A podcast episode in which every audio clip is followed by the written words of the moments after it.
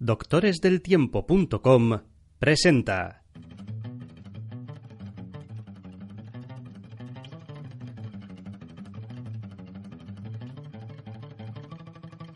Entre cómics charla con Javier Rodríguez.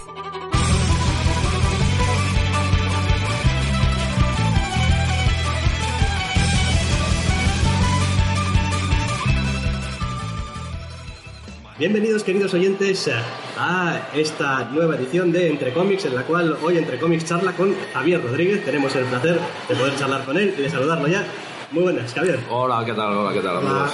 Bueno, ha llovido un poco y está lloviendo. Está desde- lloviendo mucho. Desde la última vez que hablamos y la verdad es que han pasado muchas cosas, pero si te parece vamos a empezar con una pregunta un poco así general de esto de qué tal te está tratando de momento Getche. ¿no? Así, Bien, bien, bien, ya sabéis, bueno, pues eso, buenas comidas, buena gente, muy bien, muy bien, sí. Y sorprendentemente, firmando más que lo que firmaba hace tres años, con lo cual me imagino que será buena señal. ¿Por qué? Sorprendentemente. Bueno, porque estaba acostumbrado a venir a Guecho, estás sentado a la mesa mirando el cielo y ahora de repente pues ves que la gente viene y te pide que le firmes cosas. Hombre, pero sorprendente no, que te llevas tres años dando el callo como Bueno, campeón. bueno, quiero bueno. decir. Oye, Lo raro sería al revés, ¿no? Si Bueno, bueno, raro no, podría, entraría dentro de las posibilidades dar el callo y no comerte un colín, eso lo conozco, o sea, lo viví antes, ¿no? Nos hemos quedado un poquito sorprendidos cuando salió el asunto este de la publicación de Comprobando la Realidad. Ajá. Eh, no sé qué es lo que nos puedes decir de este trabajo y sobre todo de cómo ha surgido esta posibilidad de editarlo ahora después de que, en fin, ha llovido ya también. Bueno, porque llevábamos muchísimos años con, con el pendiente de editar, es que era tan simple como eso.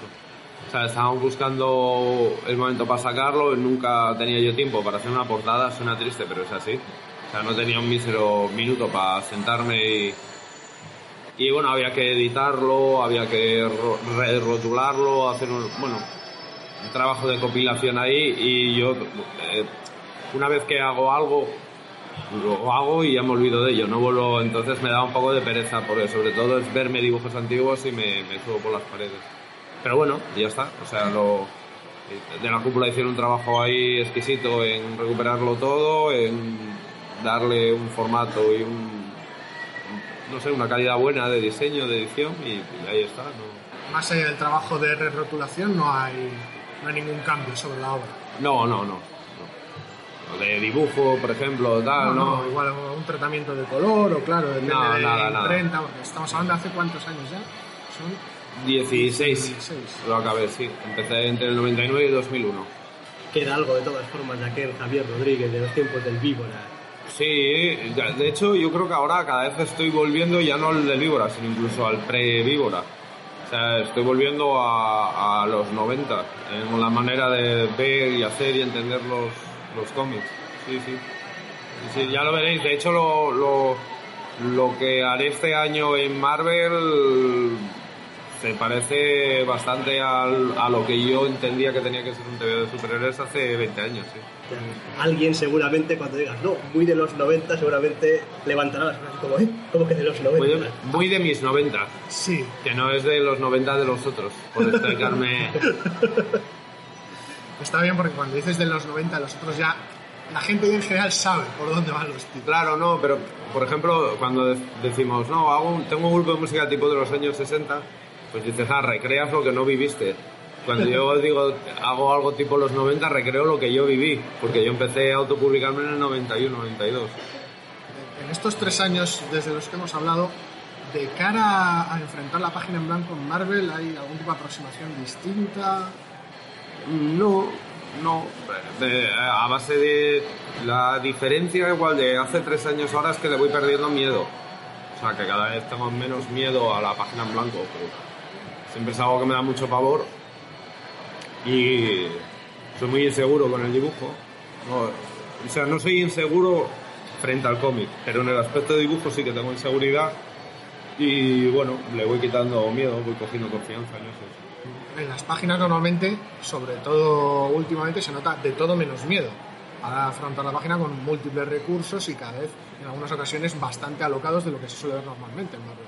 Sí, pero pienso también un poco que es alocado porque yo creo que estamos un poco adormecidos, pero, pero en el fondo el cómic como lenguaje es que coges cosas de los primeros 20 años del siglo XX y a nivel de discurso narrativo y de cosas, hay, hay cosas espectaculares de, a todos los niveles. ¿eh? Hay cosas modernísimas que sencillamente es que en un momento dado el- los cómics más comerciales deciden ser más literarios que cómic, que, que en el lenguaje del cómic y se pierden muchas cosas que el formato te, te da y te permite. Un poco es...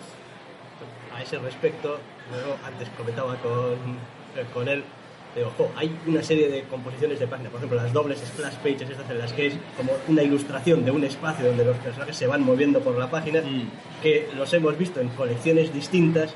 Y hombre, yo digo, hombre, con guionistas diferentes me cuesta creer que hayan tenido ya desde el guion esa propuesta para ti como dibujante. Entonces, me imagino que eso es una cuestión también de leer tú el guion y decidir, lo voy a encarar así. Sí, sí, totalmente, claro. Sí, sí. Sí, sí, no, yo el guion le medito, vamos. A ver, hay veces que sí que respeto la distribución de viñetas, pero rara vez respe- dejo las viñetas tal como me viene, las pone el guionista. Muy poco, vamos. Es rarísimo que, que haga eso. Vamos, que, ¿sabes? Porque yo entiendo que el guionista necesita dividir los tempos, las acciones y tal, pero muchas veces tú lo ves distinto, dices, bueno, es que aquí lo que tengo que reforzar es este personaje y esta conducta determinada. Entonces, igual la manera no es hacer esta transacción entre viñetas, sino esta otra. O sea, o que el lector se olvide de que está leyendo, o, o que trabaje el lector, que eso me gusta mucho, hacer el lector que trabajéis los que lo los tebeos, para, porque es una manera de, de que te proyectes, sea, que tú rellenes huecos y esas pequeñas cosas funcionan bien la mayoría de las veces. Hay veces que te, arriesgas demasiado y la cagas, pero otras, por lo general, ¿sabes? Te queríamos preguntar también un poco por el asunto del color, de los coloristas, porque hace tres años nos decías como que todavía te daba un poquito de Mm. cosa que te colorearan. Sí, sí. No es si con el paso de los años y además has trabajado Sí. con algunos coloristas también de, vamos, de mucha calidad ya, te has relajado un poquito o todavía sigues teniendo un poco de inquietud, entre comillas. No, bueno, ahora, de- mira, desde que trabajo con Belair, o sea, cuando llegan las páginas, es, hostia, qué guapas, ¿no? No hay, no hay otra.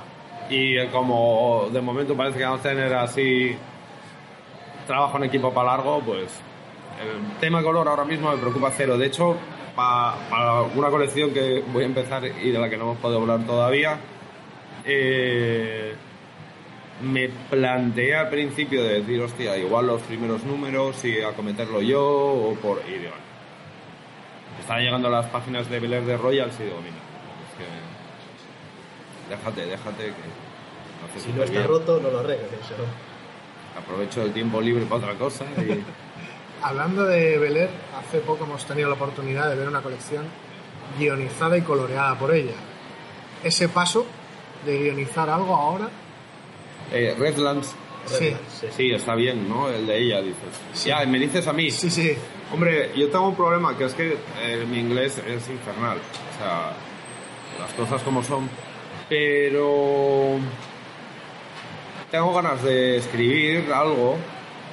Eh, lo comenté y no sonó descabellado. O sea, al revés, me dijeron, Tiempo ¿por qué tiempo. no? Tiempo al tiempo, sí. Entonces igual, no sé, de cara al año que viene me lo planteo. Hay una cosa, lo único que yo voy un poco mal es el tema de tener que, ya me pasa cuando tengo que dibujar, de documentarme de cosas en las que yo no trabajé y de repente encontrar líneas argumentales o tal que tienes que picar un poco de piedra igual para llevarlas a...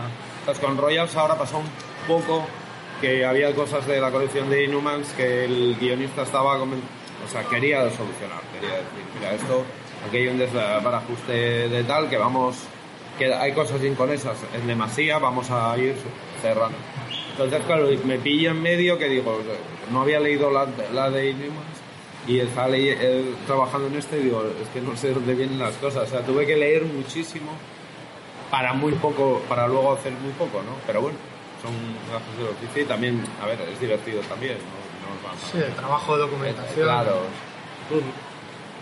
Después también es verdad que te ha tocado eh, reiniciar un poco el tono de una colección, el Spider-Walk, ¿no? Que desde cómo venía del evento aquel que hicieron y tal, cuando empezó.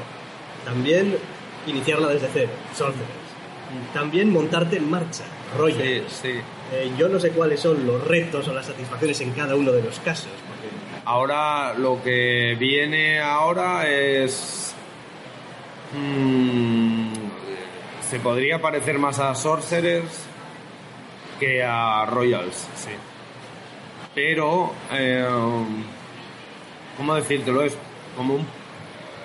Bueno, me dan ese tipo de trabajos. O sea, de esto de decir, mira, vamos a hacer algo, hay eh, porrote de personajes nuevos, ¿tú qué harías con esto? Y, me, y es una cosa sorprendente, pero empiezo a hacer equipos en, en demasía, o sea, es como de... Me dan equipos así ahora a, dolor y, y nunca me lo había planteado, o sea, es una cosa que me pasaba por la cabeza, equipos de superhéroes. Como si hubieran encontrado una especie de nicho o algo así. No sé, Donde encajas bien o... Es que no lo sé, porque yo luego veo las páginas con, de grupo y tampoco es donde me veo yo más suelto. Yo creo que trabajo mejor en cosas más como Spider-Woman, con dos personajes en escena o tal, y de repente. no, últimamente hago mucho de, de- de muchas cosas a la vez, ¿sabes? Mucha gente haciendo muchas cosas y. Pero igual es porque soy muy meticuloso con eso, con la puesta en escena. O sea, el- ahí. Una de las, de las cosas, por ejemplo, en Sorcerer Supreme, que era. me obsesionaba muchísimo, era qué hacen los personajes cuando unos están haciendo cosas. Y los guionistas, por lo general, nunca se pasan de todo. O sea, están escribiendo y, claro, tienes 10 personajes en vereda y llegó un momento que recuerdo había unos números con Avengers que ya era de- yo decía Robbie es que hay 12 personajes haciendo cosas todo el mundo a la vez y yo tengo que o sea de una viñeta a otra tienen que sí sí no no hazlo tú que tal no sé qué y digo, "Ya, ya, ya, claro pero Ya, que- pero era muy valorado dejarme el era- trabajo. claro era valorado pero es, es mucho trabajo para cualquiera también es verdad que claro también es comprensible que escrito y a un momento que te rebasa el, el escribirlo todo porque no saben si al dibujante también le están diciendo demasiado. O sea, que tampoco se quieren pasar, es, es buscar los equilibrios. También te pones en la piel del guionista y dice, bueno, eh, le digo ahora que me dibujaste aquí, que me dibujaste en otra esquina, tal, igual queda la descripción de la viñeta que me- se quiere morir cuando la lee. Intentar encontrar un equilibrio en el trabajo en equipo que funcione y no hacer lo que pasaba antes con las películas antiguas del oeste. Mm. Y ahora los indios atacan el fuerte. Claro, sí, que esa es la tónica general. Creatividad libre, aquí rodadlo Yo, como... de todas formas, he de reconocer que todavía soy incapaz muchas veces, independientemente de cuando veo una página estas de gran splash page con gente luchando o a punto de entrar en combate claro, que, que gustan mucho y se ven un montón. Todavía no sé exactamente qué es lo que distingue, lo que diferencia a las, entre comillas, buenas de las malas de las. Porque a veces lo ves y dices, "Ojo, estos señores están aquí como puestos por el ayuntamiento y no, no transmiten nada. Y otras veces sí, y realmente esto tampoco difieren mucho a veces. Es que ten en cuenta el, el cómic es lenguaje, entonces tú tienes que decidir eh, es- qué es verbo y qué es eh, adjetivo. Claro, la acción es verbo, siempre. Pero esas escenas son descripción, porque tú estás mostrando, estás adjetivando, o sea, estás enseñándolo todo, estás abriendo el plano, estás, la, la atención es en la descripción, es el ambiente pero lo que hay es acción. Entonces, yo lo que suelo hacer, la manera que tengo de trabajar es que entran y que salgan. O sea, que cuando hay una acción, que la acción implique que el personaje tiene que salir de esa acción. Y cuando sale de esa acción, no está igual que entra. Es una tontería, pero muchas veces, pues igual es eh, el, el rostro, muchas veces igual es la ropa, pues son cosas tan naif como eso, es una pelea o de tal. Son elementos que tú no, no caes en ello como lector, pero que hacen que tengas la sensación de que ahí pasó algo. No sé, por ponerte un ejemplo, en la en la pelea de Spider-Woman, yo creo, del, que tiene con en el pueblo, en la primera parte, con la mujer aquella que llevaba la, la máquina, la Caterpillar, yo creo que en el guion no venía nada de la ropa, ni que se rompía, ni que se magullaba, ni nada. O sea, que fue una decisión totalmente creativa por decir, bueno, como gráficamente igual no lo transmite el aparato, por ser una cosa torpe y tal, pues que lo- los efectos que causa sobre ella que se vean patentes, ¿no? Y que se vean que, que, que- bien se está dejando pegar o lo que sea, ¿no? Pero pero que se viera gráficamente algo que te llevara Un desarrollo. a un desarrollo, un antes y un después. Tan cosas tan simples como eso, o sea, o como el uso del color. De todas formas, ¿alguna preferencia entre me subo en marcha, empiezo desde el principio? No, no, eh, empezar desde el principio siempre, claro. Sí, sí, yo por ejemplo, a lo de Royals está muy bien, muy bien, muy bien, pero no me hubiera gustado más hacer el número uno. Y era una colección a la que yo le, sí, le veía mucho potencial porque creo que es un muy buen guionista. Creo que es un tío que escribe muy, muy, muy bien. Pero el, realmente la propuesta gráfica que había es que, claro, conmigo estaba en otra galaxia. O sea, lo que buscaban los artistas en la serie no era lo que yo veía. Es más, no era lo que yo veía para lo que estaba leyendo. O sea, digo, eso claro es normal. O sea, cada uno tenemos una propuesta distinta.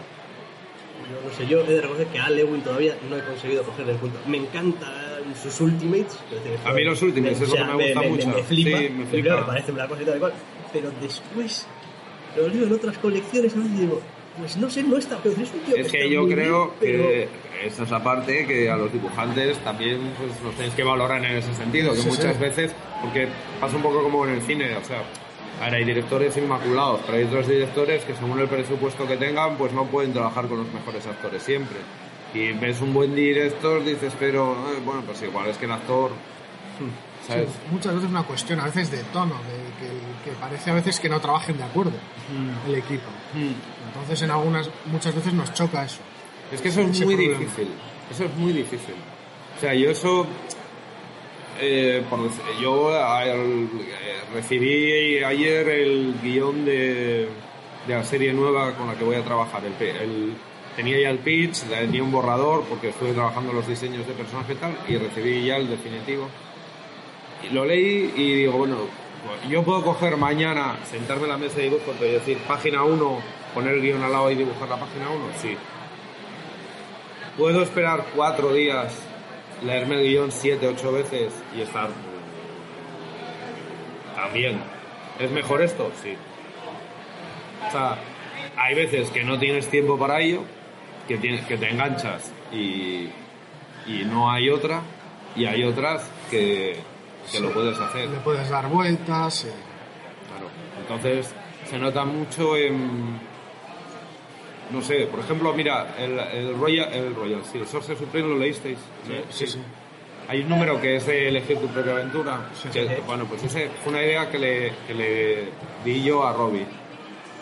Y él hizo un curro de la hostia de arquitectura, pero la idea que él me envió era un laberinto de setos. El guion está el Doctor Extraño como colgado y hay un laberinto de setos abajo y en distintas zonas del laberinto están los Sorcers luchando contra monstruos genéricos.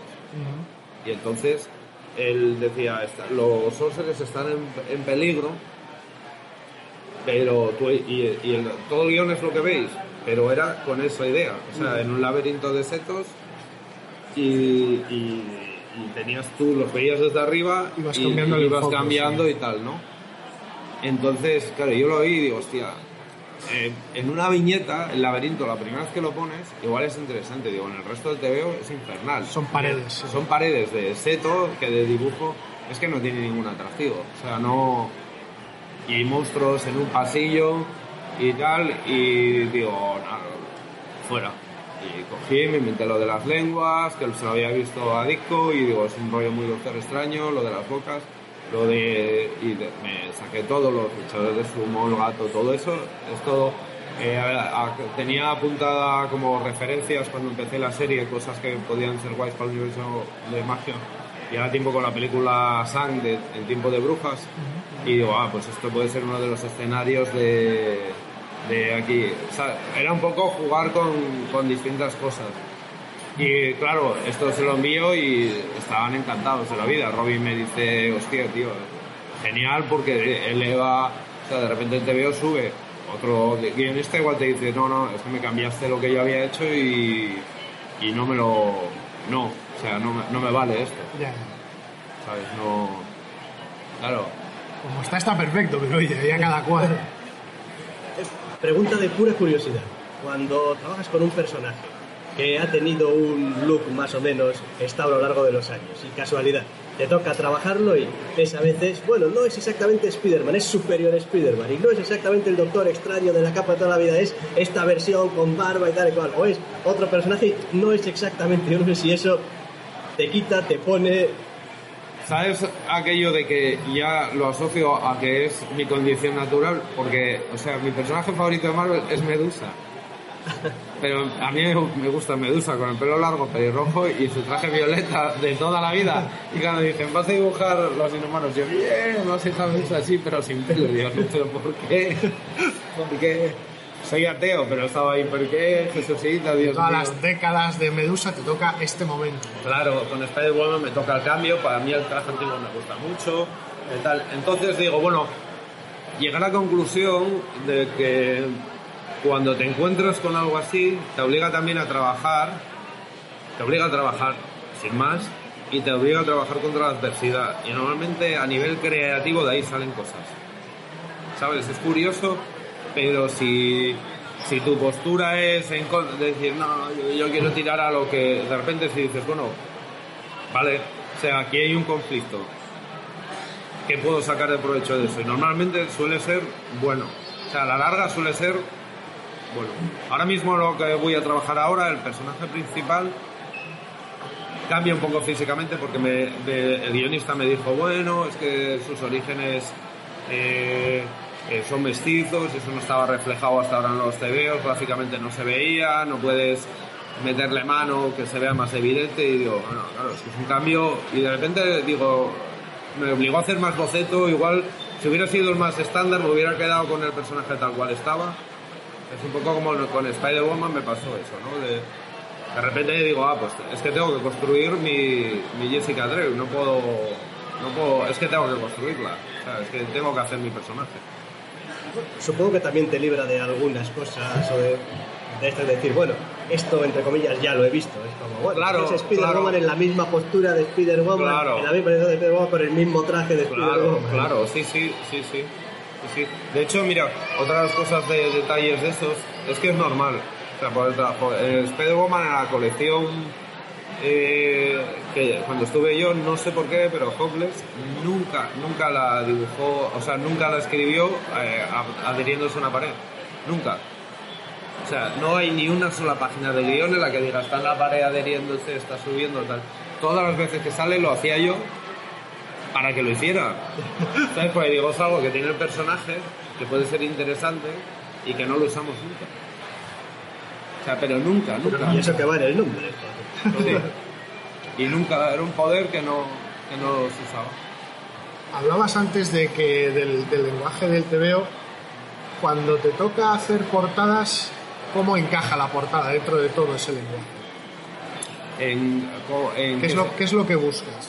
Cuando te toca hacer una portada, al margen de, lo que supone como encargo, ¿qué es lo que buscas para hacer una buena portada? Bueno, yo sobre todo intento que esté relacionada con el interior, o sea, que, tenga que ver, pues me gustan esos tebeos, y cuando no hay mucha información de lo que hay dentro, eh, intento que esté relacionada con el personaje, o sea, que suponga algo que añade, ¿sabes? Al... Pero de- sobre todo busco que sea Popeye, o sea, que eh, Popeye, eye popping, que esté de la estantería y que, ¿sabes? Que llame la atención. Sí, que te llame la atención, eye catching. Que esté puesta y que te vaya la vista a ello, porque hay tanta novedad y normalmente intento huir de la portada parda, eh, ¿sabes? Me gustan las portadas que... Y me gusta que un TV. Algo claro, algo sencillo, por decirlo de alguna manera. A veces. sencillo y, y personalmente, o sea, me gusta mucho, soy diseñador de formación, o sea, me gusta el diseño, las tipografías y tal, pero las portadas de cómic de superhéroes me gusta que parezca la portada de cómic de superhéroes, o sea que soy muy clasicote en eso, o sea, quiero decir que otras propuestas me molan también, pero, pero ya están esas propuestas, las mías Las tuyas son más clásicas. Sí. cara a la portada, Sí. De hecho, yo creo que el periodo de portadas que más me gusta es en los años 70. Que ya- ¿quién, era el, ¿Quién era el que estaba encargado de, de grafismo de director de arte en Marvel. Unos nombres de estos, pero tipo los de Amazing Stories o Amazing Adventures, los de la vida negra y los inhumanos, aquellas partidas que la tipografía era tan potente. Eh, las de eh, Jill Kane con aquellos escorzos, de repente aquellas de la bestia, o ta- portadas que, ¿sabes? que te Sí, que- atrapaban. que, en el momento en el que ves hasta incluso la ilustración sin tipografía, dices te veo, ¿no? Sí, no sí. pertenece a ningún otro lugar. Sí, o qué pasará dentro, ¿no? Las de Luke Cage, de, de- de- te apetecía leerlas, o aquellas de Spider-Man de Rosandru, que decía, pero necesito leer este TV, o saber qué pasa aquí tal. Eso, me, eso a mí me gusta, o sea, me, me sigue gustando. Tenemos un poquito de pena porque te hemos tenido en unas cuantas colecciones, pero no has podido estar de principio a final. Ya. Yo estaba convencido de que, por ejemplo, en Sorcerers, digo, "Va, aquí. Era la idea, sí, eh, era la idea. Pero Es que me salió lo de, lo de Royals y me dijeron, no, vamos a desarrollarla tal. Luego Royals estaba ya un poco tocada de muerte cuando yo entré, pero, pero no cuando me lo propusieron. Y me hubiera gustado acabar Sorcerers, la verdad, porque creo además que yo estaba diciendo, hostia, realmente no sé cómo Robbie puede acabar esto. O sea, es como un caballo desencadenado y esto puede ir para cualquier lado. Y realmente lo acaba muy bien. O sea, creo que acaba que, ¿sabes? Que te hace rollo la gripilla y todo. es Nosotros estamos muy contentos con la serie, desde luego. La única pena era eso, ¿no? Tener el equipo completo, toda la serie. Sí, bueno, igual es que somos también un poquito. A ver, nos gusta lo que nos gusta, a nosotros nos gusta, no las etapas, ¿no? Estos señores han hecho este TVO que empiecen y que acaben. Ya, ya. Ya Pero bueno, estamos. de que... eh, ¿Cuántos fueron al final? Yo creo que hice 8 de 12. De 12. Creo que sí. Fueron 12, sí. Fueron 12, sí, y yo creo que hice 8 o Son 9. Nueve. igual. Nueve, ¿ves? No lo sé. Jonathan sé que hizo el quinto, el 12 y el 11 son de él, y el 10 igual lo hice yo, puede ser. Pues Ahora entonces- mismo no creo. Fue mucho curro, ¿eh? Sorcerer fue un TVO de picar mucha piedra ahí. Es que hay también diseño de personajes, ahí a punta pala, y ya hay algunos... Abajo, al sí, ahí el único que venía era el, el propio Doctor Extraño, que el, el tema de las armas era un dolor, porque eh, realmente en nuestra colección no las usaba para nada y o sea, yo, si vas siguiendo la colección vas viendo que van como perdiéndose por el camino. Y, Newton, que eso, o sea, cuando me pasaron el diseño de Newton, aquella armadura, digo, pero madre mía, digo, yo no puedo dibujar esto, o sea, materialmente no sé. Y gracias a Álvaro, que, que es esta janovista, que se ahí todo el orfebre. Y casualmente le dije a Robbie, por favor, tío, o sea, tenemos, a ver, busca un momento, pero Newton tiene que quitarse armadura por él. Y yo es que tardo dos semanas más en dibujar solo por la armadura de este hombre. Y cuando él decide quitársela, le estaba cogiendo el gusto, digo, ya me estaba molando, ¿sabes? Digo, ya estéticamente, digo, "Jo, pues no está tan mal. Sí, porque son, son una serie de diseños muy llamativos, muy chocantes y muy distintos entre sí. Sí, sí. Entonces, claro, al final que quieras que no, les acabas cogiendo cariño incluso a los que son un tanto incómodos. de ver. No, había, había diseños que fueron un reto y que me lo tomé yo personalmente así. Por ejemplo, la Apache, eso fue un... un- me metí un curro de, de decir, mira, no quiero hacer, ¿sabes? El típico... Además es que coincidió que me dice, mira, es una Apache de, de y tal. Digo, a ver, es que los Apaches de esa época ya está el, el hombre blanco ya se había metido ahí a dolor y las ropas, o sea, ¿sabes? No, no es por decir que es que no tenían nada, o sea, eran ropas como de trabajadores, de, de gente de campo, como eran las de toda la gente de aquella época. Entonces tiré, digo, pero bueno, hay una parte de la zona mezcaleros y tal, de la zona fronteriza con, con México, que era interesante, o sea, porque había unos ritos eh, de danzas de la muerte, con que van vestidos con unas pinturas tribales muy espectaculares, con figuras geométricas y tal, y digo, aquí sí hay para... ¿De dónde tirar? Aquí es donde tirar, y entonces la- el punto de influencia incluso de española, de, en la ropa, en las combinaciones, en- y digo, por aquí, pueden, aquí sí, sí que puedo sacar cosas. Y llegamos a consultar, o sea, me llegaron a poner un consultor Apache. para que todo lo que presentara no, no salíamos de madre y no la fastidiáramos. Que no hubiera lío. No, yo creo que es un diseño que nos ha llamado a toda la atención. Quiero decir, tenemos aquí apuntado, usala. Sí, Usala. Sí, sí. De hecho, se queda. Creo que se va para la colección del Doctor Extraño. Muy o sea, bien. que la van a. Es un personaje que creció. A mí es una de las cosas que más me acaba pudriendo, que haya personajes interesantes en ciertas etapas y que desaparezcan de, vista.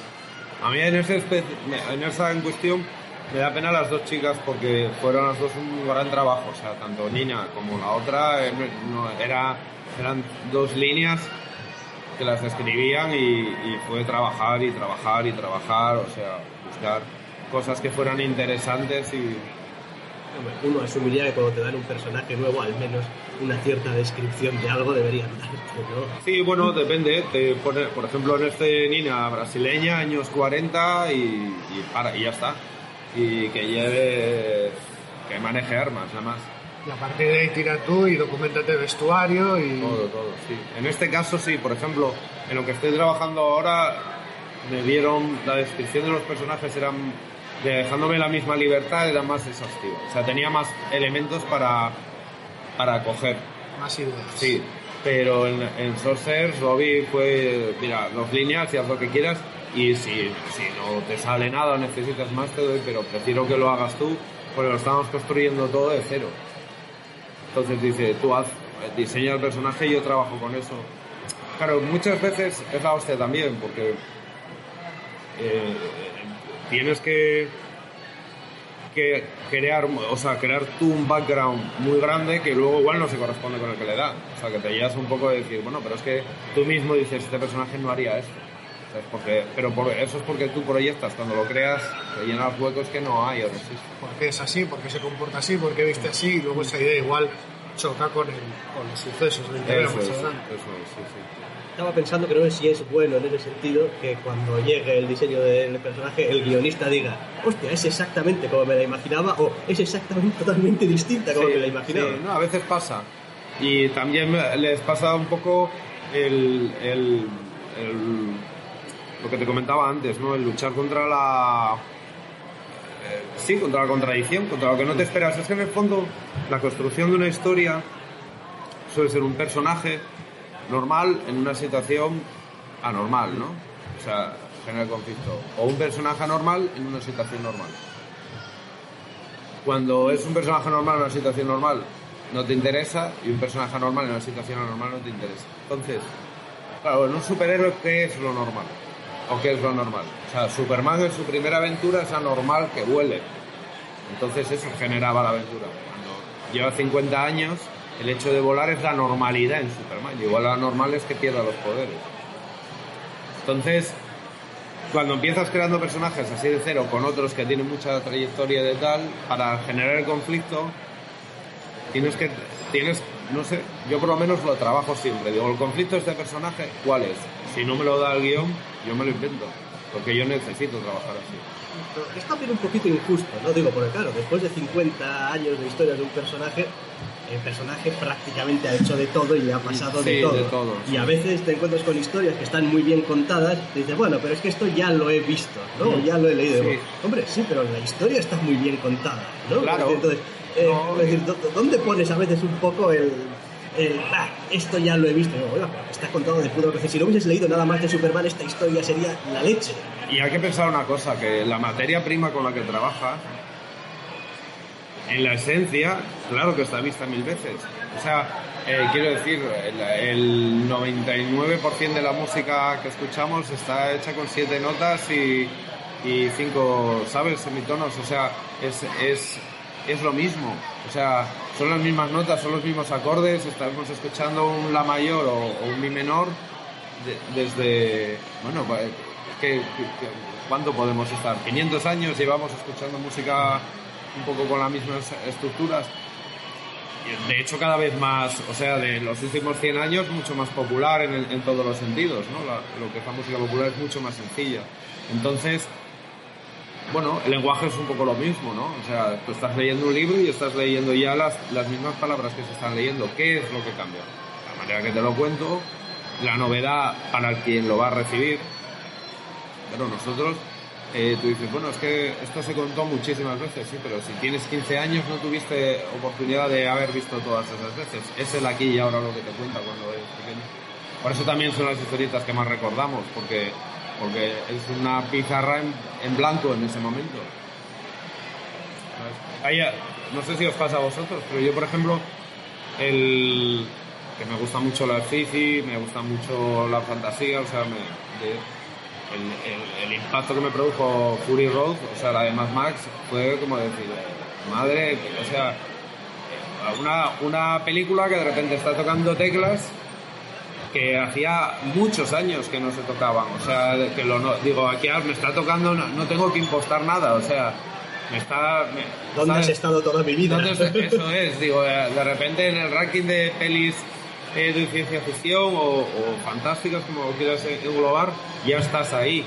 O sea, ya ocupas un sitio entre las grandes. O sea, es que era es sin tacha. O sea, el nivel de lecturas, el nivel, lo simple, lo complejo. el- y dices, ¿dónde estaba esto? Ese ¿Sabes? momento en el que sales del cine embobado, con la sonrisa en la cara. ¿Eh? ¿No? Y, y, y que dices, bueno, pues ay, no hay esa pelea con el malo al final con eh, efectos especiales. Esa, pel- esa pelea con el malo al final, con efectos especiales. Esa película sí que la tengo vista. claro, Sí, esa, dices, esa nos persigue. esta no, esto no tenemos. Y de repente dices, coño, aquí sí hay una novedad y está usando algo que no hubiéramos visto, vamos a ver. O sea, eh, no, estaba ahí, escogen las teclas y, Sí, con los TVOs nos pasa mucho. que El TVO que abre con una pelea, el TVO que termina con un cliffhanger de toda la vida, el TVO que... Pero tenemos que pensar, yo esto hablaba mucho con, lo hablo mucho con Marcos, de que cuando decimos, bueno, como los TVOs ahora, cuando toda- hay mucha gente que no está aquí, te no voy a poner nombres, y dice, ah, los ahora no se pueden leer, no sé qué, de tal, y yo, que tienes muy mala memoria, tú crees que los 80 era el Dark Knight, el Bora Game y, y Electra Asesina, y no, o sea, había mucha ponzoña, había mucho papel, bueno, no ponzoña, sino que era el TVO te veo que cubría lo que tenía que cubrir. O sea, yo que compraba, no sé, llegué a hacer 14, 15 colecciones al mes de forum. O sea, es que me iba el dinero en, en. Y, y que hay mucho, me acuerdo de- en cuestión de las colecciones de Spider-Man, hay muchísimo que, bueno, números y números que no están para releer. pasaban por allí. A Spider-Man le pasan cosas. Claro. Sí, bueno. Claro, en cambio, pero, pero al público que era dirigido, que eras tú el chaval y tal, pues querías esa aventura y de repente había algo que te llamaba la atención, Y si es la un- primera que lees, va a mejorar automáticamente. Claro, claro. Salvo que sea realmente muy, muy mala, va, va a tener algo especial siempre. Una pregunta curiosidad, ya poco a poco vamos acabando también. sí, sí. sí. Eh, Spider-Woman. En su momento se habló de la coincidencia esto de las paternidades de los autores Ah, sí, con sí. respecto al embarazo y tal y cual. No sé si a ese respecto hay, o podrías eh, recordar cosas así como trasladadas de experiencia personal al TVO o fue más una cuestión de, bueno, pues sí, estamos en esta situación, nuestro personaje también y en general se permea un poco esa sensación. No, no sé, estaba muy... Bueno, a ver, o sea, la gente me escribía, me ponían en Twitter, supone este tío no vio una mujer embarazada en su vida y se estaba durmiendo con una. Era, pero mira qué mierda de anatomía, qué mal dibujada está y tal, y, y digo, es que está, duermo con una embarazada, o sea... Hostia, los haters. Sí. Y cuando salió el número 2, nació mi hija, yo creo que fue cuando el 2. Y estaba haciendo la portada, la portada del 5, o sea, mi pareja, mi hija de pose, o sea, es una foto de ellas, toma como referencia. Sea sí. Sí, muchísimo. Y la única cosa que fue distinta fue que nosotros tuvimos un parto buenísimo, de esto de todo salir perfecto, todo exquisito. Y, y claro, el de Spider-Man era por cesárea porque Hopeless quería que fuera por cesárea, por el tema de que la- los gemelos habían nacido así. Y había estado, pues eso, había muchas madres que se sentían como muy mal porque el crío hubiera nacido cesárea y él quería como reivindicar un poco eso, que no pasaba nada y que formaba parte de, ni era menos parto ni, Sí, sí. o sea, Y ahí hubo trabajo también fuerte. Parto tranquilo, sin scrolls ni nada. todo. Nada, todo perfecto.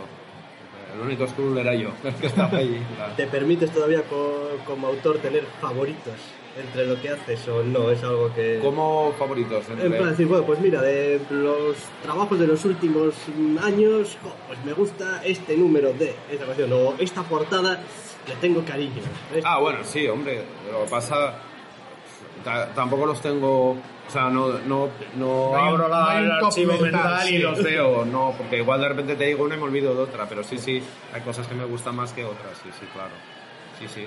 Sobre todo, mira, va unido un poco a lo que te comentaba, a estos números que tienes que trabajar un poco más y de repente ante la adversidad eh, sale algo un poco mejor. Pues yo que sé, te diría, es el del pacto de Spider-Woman. Ese número es especialmente trabajado.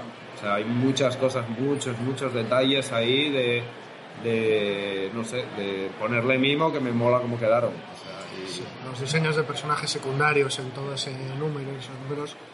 Los personajes secundarios, que bueno, era un poco, ahí sí que era un poco más mi rollo de decir, mira, eh, barra libre y aquí eh, sale el, el autor que se parece más al de los 90, de, de decir, me lo voy a pasar bien con esto. Pero por ejemplo hay detalles que, me- que, que, a ver, por ejemplo, el que eh, Spider-Woman diera teta al crío es mío, o sea, no está en el guion. Eso es- una cosa que decidí yo en un momento, a ellos les pareció bien y lo incorporamos. Eh, que en esa escena ella le dé el, bebé a Carol mientras hablan, eso es una cosa que hice yo porque me parecía interesante para porque ubicaba muy bien la relación que ellas tenían. Porque alguien que acaba de recibir al hijo recién nacido solo se lo deja a una persona que, la- claro, que sea familia. Entonces era una manera de, sin querer, eh, son de esas cosas que dices, lo trabajas, no está, el foco de atención del lector no está en eso, pero compone Está la presente. escena, ¿sabes? Mientras que igual en un taller súper normal, pues tienes a Carol Danvers hablando así, tipo pantocrato, y claro, son códigos que, que cada uno tiene su público. Yo de repente digo, yo, yo el público que yo quiero me interesa que vaya por aquí. O sea, el lector al que yo aspiro, quiero... Te permite Ahora. pequeños juegos de cómo de cómoda se siente cada una en la situación, etcétera. Yo de todas formas alucino con los eh, autores en general, con los creadores de cualquier cosa, porque un montón de veces ese tipo de detalles, de cosas que le añades y tal y cual, es decir, coges un TVO que te ha gustado, por ejemplo. Este TVO no sé por qué, pero me llega, me gusta. Y normalmente, si buscas un poco de información, siempre hay una historia como más personal que un trabajo de encargo o lo que Claro, sea. claro. Y dices tú, joder, pues no sé qué capacidad es ni por qué, pero llega. Y dices tú, bueno, y en principio no tendría por qué, entonces el te veo más o menos igual y dibujas más o menos igual, pero Bueno, vosotros lo sabéis bien, o sea, el desprecio este también que hay un poco desde cierta crítica a veces de decir, bueno, pero no quieres hacer algo más tuyo, y dices, bueno, es que estoy haciendo algo muy mío, o sea, Sí, no sí. quiere decir, ¿sabes? Incluso estoy convencido que, que hay publicistas que tienen cosas muy suyas en anuncios que a nosotros se nos escapan. O sea, que de repente dices, bueno, ¿y por qué esto filmaron este anuncio este coche en una escuela de surf y no sé qué? Tú lo ves como el paisaje del anuncio y el tío dijo, oye, voy a aprovechar que mi afición quede reflejada, ¿te imaginas? Pues cosas tan banales como esas para el creador forman una parte de la manera de enfrentar el trabajo. Si te lo llevas a tu territorio, vaya. Y eso yo creo que para el espectador, que yo también lo soy, eh, de repente te enri- enriquece, ¿sabes? Es como, son de esas cosas que dices, veo a alguien tocar la guitarra, que a mí que me gusta tocar la guitarra, y se la está tocando de verdad y la está tocando bien, mola mucho. ¿Sabes? Es como cuando vi el tráiler de, de Last of Us 2 y la chica coge la guitarra y dices, joder, es que está tocando los acordes. La guitarra es, o sea, es, es la guitarra, está gastada donde se gasta una guitarra, ¿sabes? No es, le voy a pegar una textura aquí para que parezca que está gastada, no. O sea, está arañada donde cuando tocas araña una guitarra. Y dices, "Esto es una maravilla. O sea, al final es gusto por el detalle, dedicación y trabajo. Y, y no, no es tanto el, el detalle, es textura, ¿sabes? Y la textura eh, puede ser molesta si no tiene ningún... Si, no, si es textura por textura, pues Sí, era ruido. hortera, es ruido.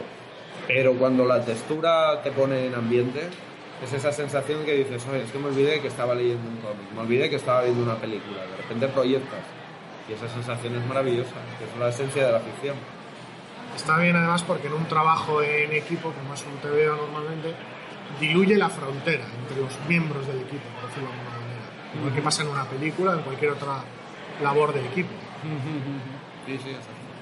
Pues yo creo que ponemos punto y final. Eh, Vale. Ya ha sido un Sí. placer. Bueno, como siempre, contigo. como siempre.